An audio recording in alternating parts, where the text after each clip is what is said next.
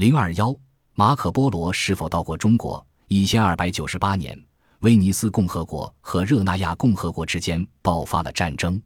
在参战的军舰中，有一艘名为“东方号”的军舰，舰长是威尼斯的首富马可·波罗，这是由他自己捐钱建造的。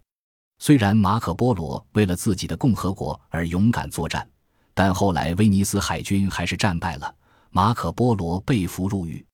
单调乏味的狱中生活，让马可·波罗常常回忆起自己二十多年的亚洲旅行，那是多么刺激、多么丰富的生活呀！特别是在中国的所见所闻，犹如一幕幕画面，时常在他的脑海中闪现。同狱的伙伴是个作家，名为鲁斯迪谦。他看着马可·波罗总是眺望着窗外，一副沉思的样子，便关切地询问。马可·波罗把他在东方的见闻讲给鲁斯迪谦，鲁斯迪谦很兴奋，建议由马可·波罗口述，他来笔录成书。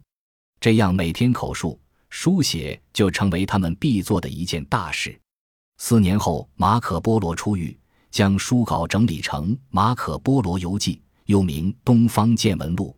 马可·波罗一千二百五十四年出生于威尼斯商人家庭。马可六岁时。他的父亲尼克拉和叔叔马菲就到东方经商去了。当他们到达中国时，正值元朝忽必烈在位，大汗热情地款待了他们，并请他们回国时带一封信给当时的罗马教皇，要求教皇委派一些聪明博学之士到中国来。当尼古拉返回威尼斯时，马可已经十五岁了。当时罗马老教皇已去世，新教皇还没选出。他们只好在威尼斯等待。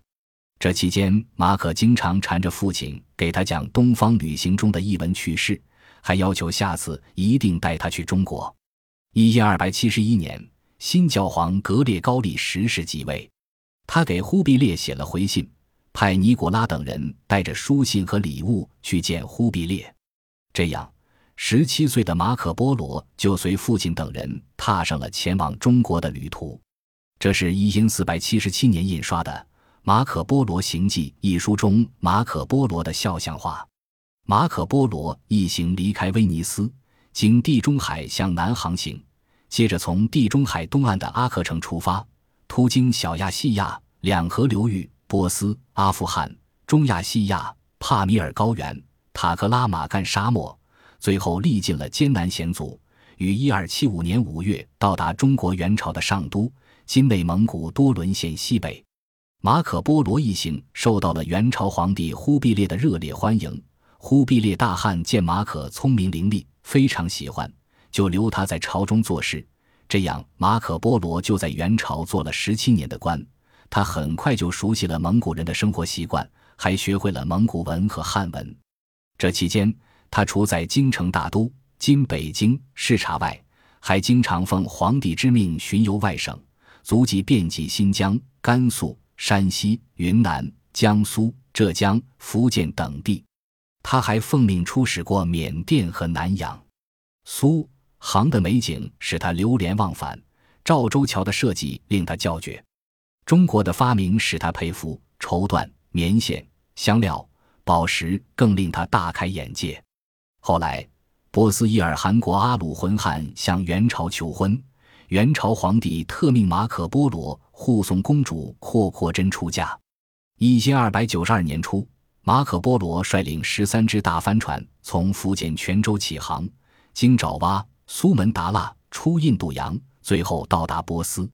之后，马可·波罗没有回转，而是继续西行，这样又花了将近一年的时间，于一千二百九十五年冬末返回威尼斯。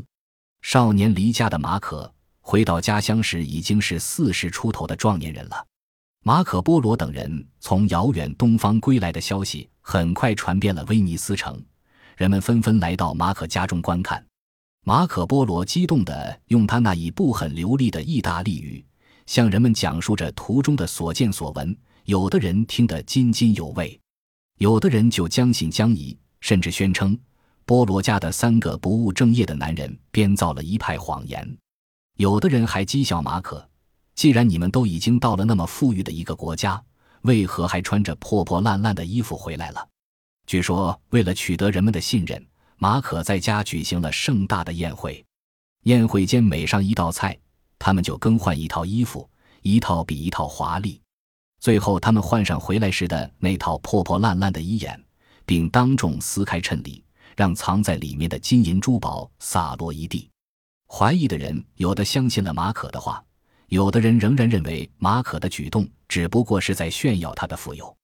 威尼斯和热那亚战争的爆发，使威尼斯人对马可滔滔不绝的东方见闻渐渐淡忘。但一千三百零二年出狱后的马可给人们带来了更大的惊奇，那就是《马可·波罗游记》书稿。当时欧洲还没有印刷术，人们辗转超越，争相传送。这本书在西欧引起了极大震动，书中介绍了许多奇异的知识。为欧洲知识界打开了一扇了解东方的窗户，替欧洲人心目中创造了一个亚洲。但是，由于书中所记地理、方物、史实超出了欧洲人当时的常识，所以难免有人怀疑其真实性。《马可·波罗游记》中讲到的中国是一个经济发达、文化繁荣的国度，远远超过西方国家的发展水平。这对当时欧洲国家来说是难以相信的，因为在他们眼里。基督教文明是全世界最发达的文明，世界上不可能存在着超过基督教的文明。所以，自这本书问世后，怀疑就一直存在。有人称该书为荒诞不经的神话，有人认为马可·波罗撒了一个弥天大谎，他就是一个骗子。在基督教里，说谎是十戒之一，一个人生前说谎，死后就进不了天堂。所以，据说在一三百二十四年，马可病重弥留之际，一些亲朋好友还在动员他为自己的谎言忏悔。马可十分生气地说：“上帝作证，书中所记还不及我看到的一半。”那么，马可·波罗究竟到过中国吗？现代的学者也是持有两种看法。一种看法认为，马可·波罗只到过中亚的伊斯兰教国家。在那里，他和从中国回来的波斯商人或土耳其商人交谈过，很有可能依靠某些已经失传的导游手册，加上道听途说，变成了他游记的基础。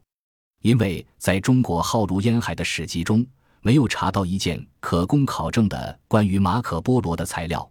马可·波罗书中很多地方的统计资料都是可疑的，对蒙古皇帝的家谱说的也是含糊不清。中国最具特色的文化产物茶和汉字，书中从未涉及到。书中许多中国地名似乎用的是波斯的发音。在马可·波罗的书中，忽必烈正在监督商人们用金银交换纸币。另一种看法认为，马可·波罗确实到过中国，这也是大多数学者的观点。